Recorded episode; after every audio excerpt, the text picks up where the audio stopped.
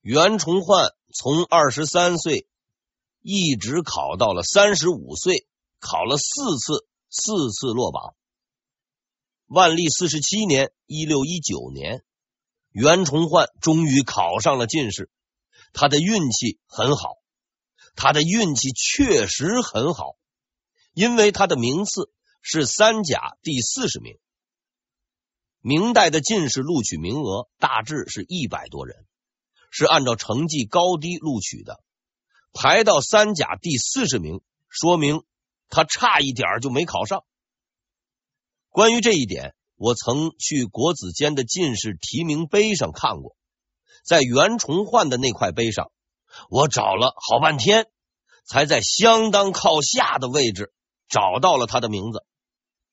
在当时考成这样，前途那就算是交代了，因为在他之前，但凡建功立业、匡扶社稷，如徐阶、张居正，一甲的榜眼就是探花。最次也是个二甲庶吉士。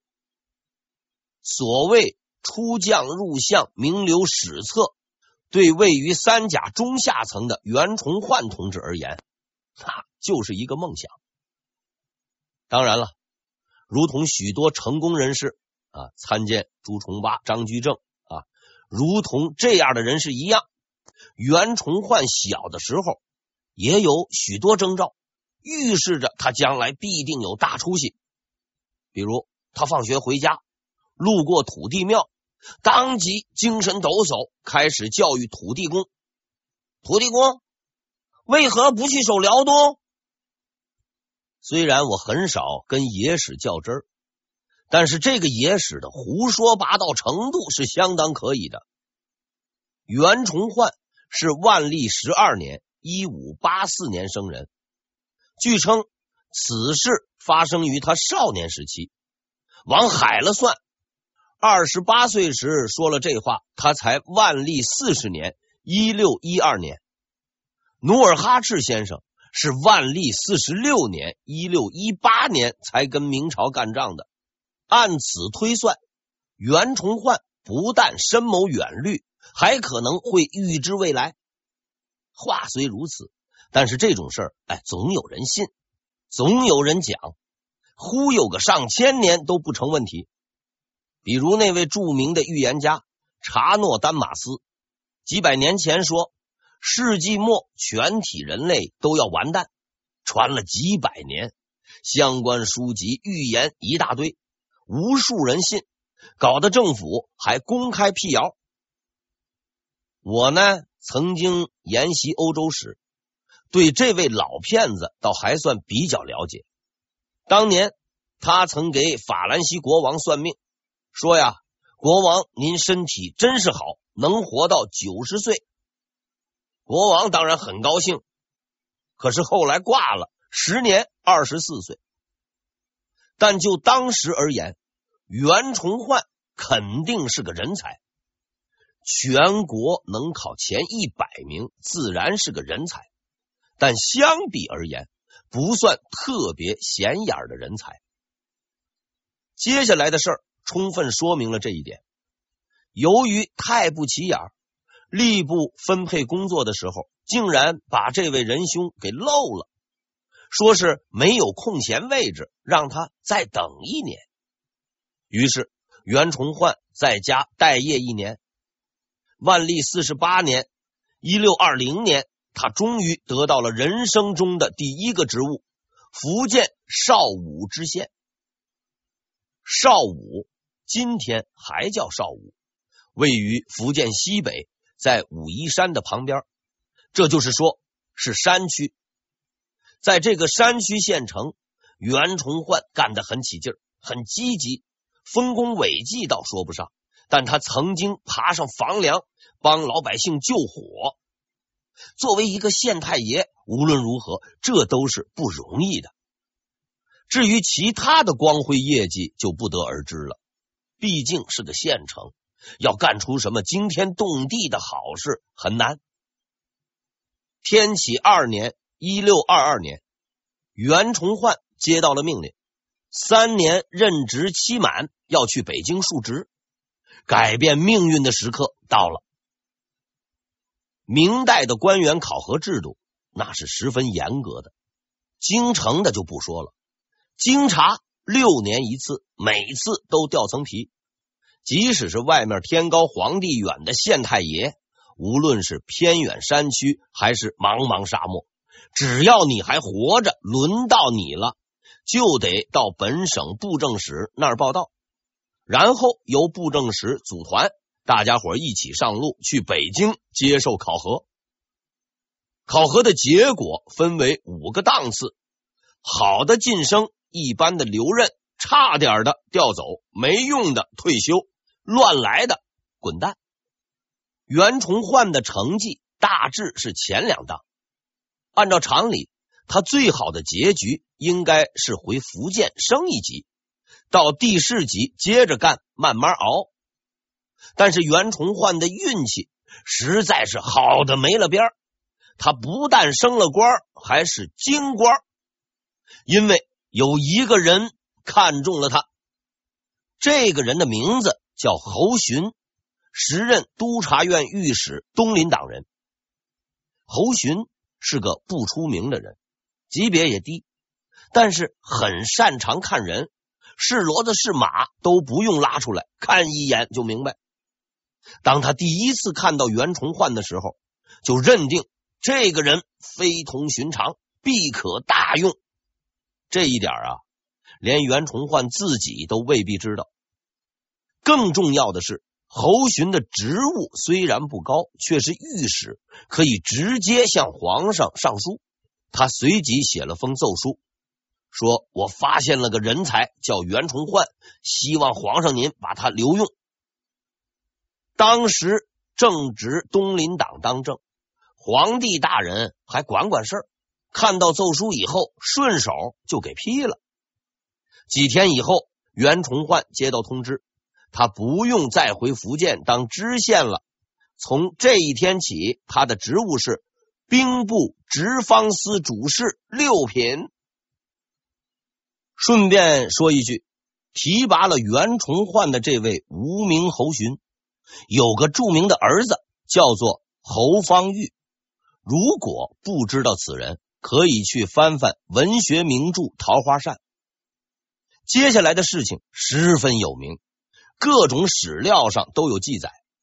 兵部直方司主事袁崇焕突然失踪，大家伙都很着急，四处寻找。后来才知道，刚上任的袁主事去山海关考察了。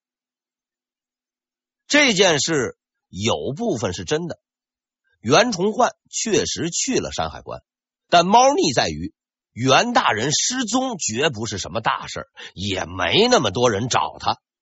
当时广宁刚刚失陷，皇帝拉着叶向高的衣服，急得直哭，乱的不行。袁主事无非是个处级干部，鬼才管他去哪儿呢？袁崇焕回来，用一句话概括了他之后十余年的命运：“与我兵马钱粮，我一人足守此。”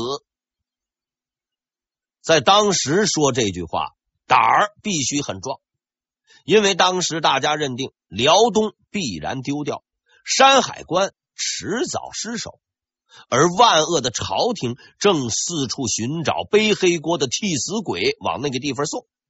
守辽东相当于判死刑，闯辽东相当于闯刑场。这个时候放话是典型的没事找死。事情确实如此。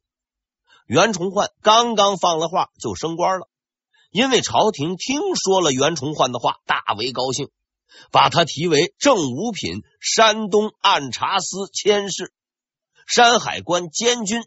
以表彰他勇于背黑锅的勇敢精神。大家伙听到这个消息，不管认识的还是不认识的，都纷纷来为袁崇焕送行，有的还带上了自己的子女，以达到深刻的教育意义。瞧见了吧？这个人就要上刑场了，看你还敢胡说乱说不？在一片哀叹声中。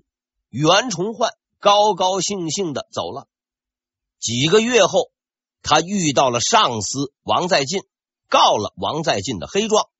又几个月后，他见到了孙承宗。且慢且慢，在见到这两个人之前，他还遇见了另一个人，而这次会面是绝不能忽略的，因为在会面中，袁崇焕确定了一个秘诀。四年后，努尔哈赤就败在了这个秘诀之上。离开京城之前，袁崇焕去拜见了熊廷弼。熊廷弼当时刚回来，还没有进到号子里边。袁崇焕上门的时候，他并没有在意。在他看来，这位袁处长不过是前往辽东挨踹的另一个菜鸟。所以他问：“你去辽东有什么办法吗？”袁崇焕思考了片刻，回答道：“主守后战。”熊廷弼跳了起来，他兴奋异常，因为他知道眼前的这个人已经找到了制胜的道路。所谓“主守后战”。就是先守再攻，说白了就是先让人家打，再去打人。这是一句十分简单的话，真理往往都非常简单。正如毛泽东同志那句著名的军事格言：“打得赢就打，打不赢就走。”很简单，很管用。一直以来。明朝的将领们绞尽脑汁挖坑造枪练兵修碉堡，只求能挡住后金军前进的步伐。其实，要战胜天下无双的努尔哈赤和他那可怕的骑兵，只要这四个字儿。这四个字儿，他们并非不知道，只是不想知道。作为大明天朝的将领。对付辽东地区的小小后金，即使丢了铁岭、丢了沈阳、辽阳，哪怕辽东都丢干净，也要打。所以，就算萨尔浒死十万人，沈阳死六万人，也要攻。这不是智力问题，而是态度问题。努尔哈赤的军队不过是抢东西的强盗。努尔哈赤是强盗头，对付这类货色，怎么能当缩头乌龟呢？然而袁崇焕明白，按努尔哈赤的实力和级别，就算是强盗，也是巨盗。他还明白，缩头的并非一定是乌龟，毒蛇在攻击之前也要收脖子。努尔哈赤的骑兵很强大。强大到明朝骑兵已经无法与之对阵。努尔哈赤很聪明，聪明到这个世上已无几人可与之抗衡。抱持着此种理念，袁崇焕来到了辽东，接受了孙承宗的教导。在那里，他掌握获胜的手段，寻找获胜的帮手，坚定获胜的信念。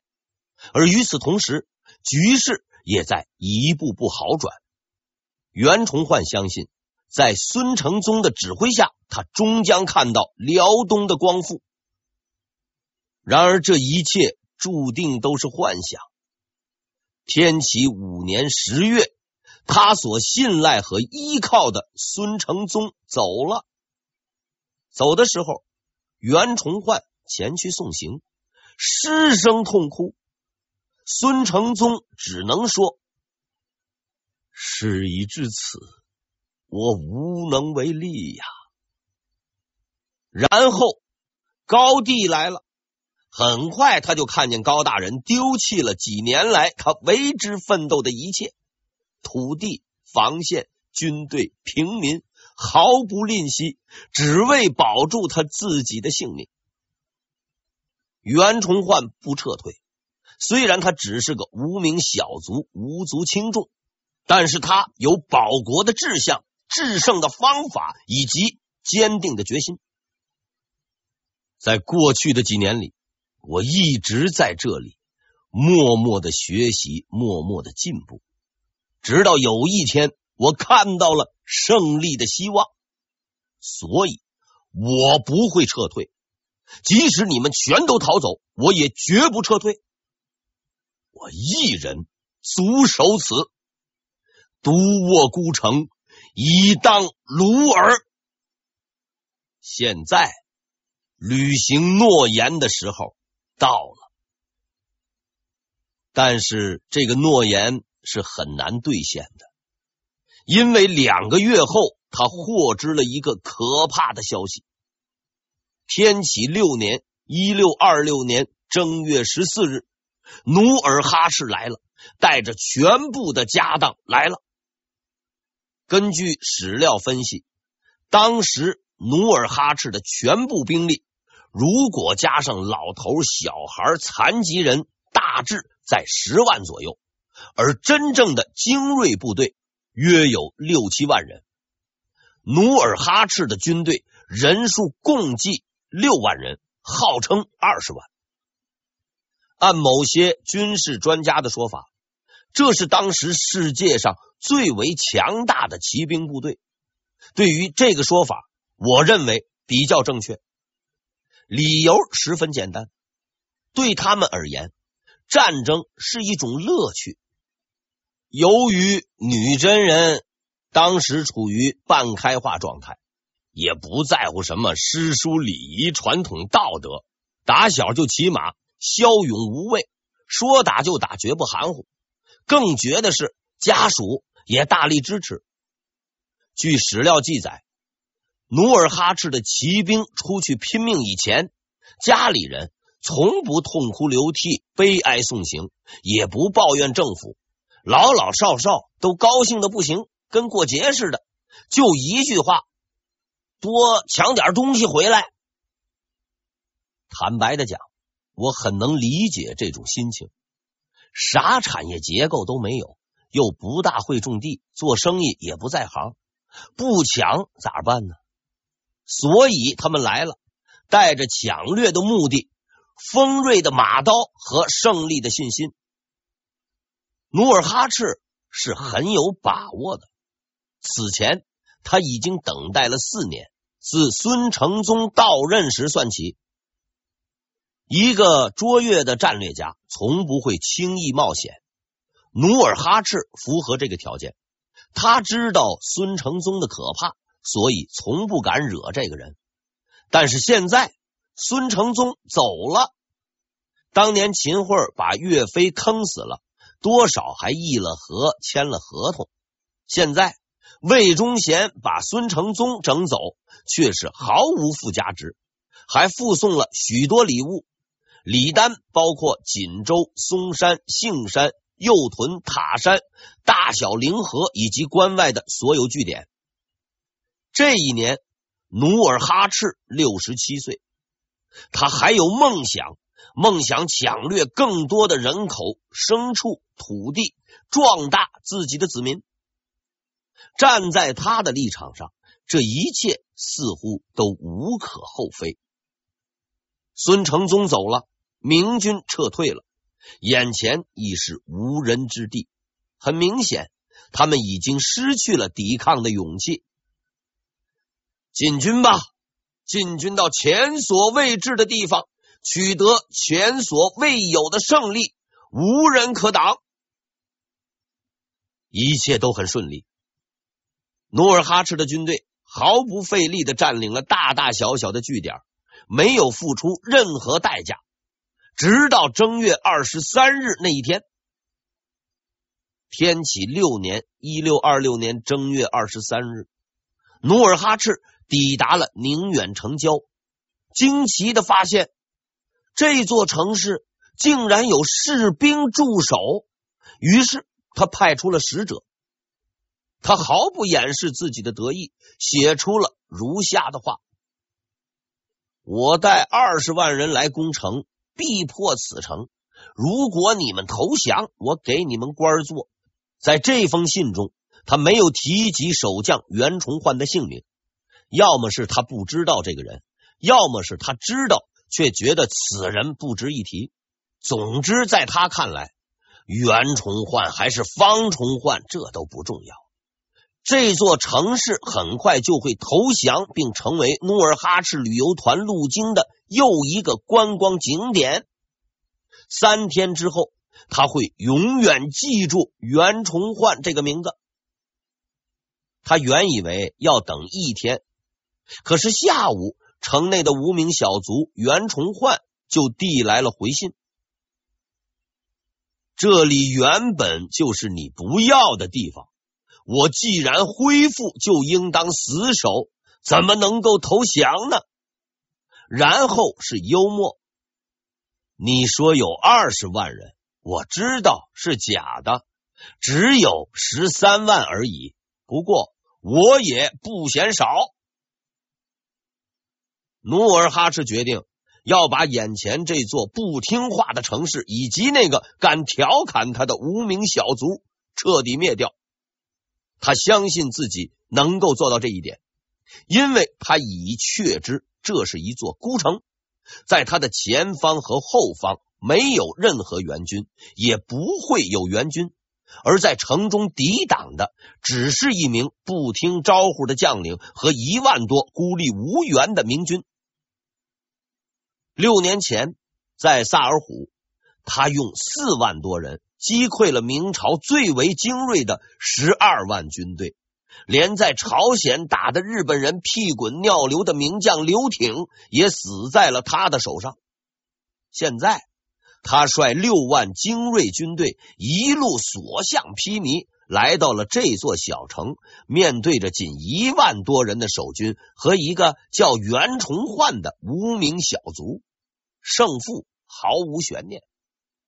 对于这一点，无论是努尔哈赤以及他手下的四大贝勒，还是明朝的高帝，甚至孙承宗，都持相同观点。我们的同志在困难的时候要看到成绩，要看到光明，要提高我们的勇气。这是伟大领袖毛主席教导我们的。袁崇焕是相信光明的，因为在他的手中有四种特制的武器。第一种武器叫做死守，简单说来就是死不出城。任你怎么打，就是不出去，死也死在城里。虽然这个战略比较怂，但很有效。你有六万人，我只有一万人，凭什么出去让你打？有种的，你打进来，我就认输。他的第二种武器叫红夷大炮，大炮是明朝的看家本领。当年打日本的时候，就全靠这玩意儿。把上万的鬼子送上了天，杀人还兼带毁尸功能，实在是驱赶害虫的不二利器。但是这一招在努尔哈赤身上就不大中用了，因为日军的主力是步兵，而努尔哈赤的主力呢是骑兵，速度极快。以明代大炮的射速和质量，没打几炮，马刀就招呼过来了。袁崇焕清楚这一点。但是他依然用上了大炮，不过是进口大炮，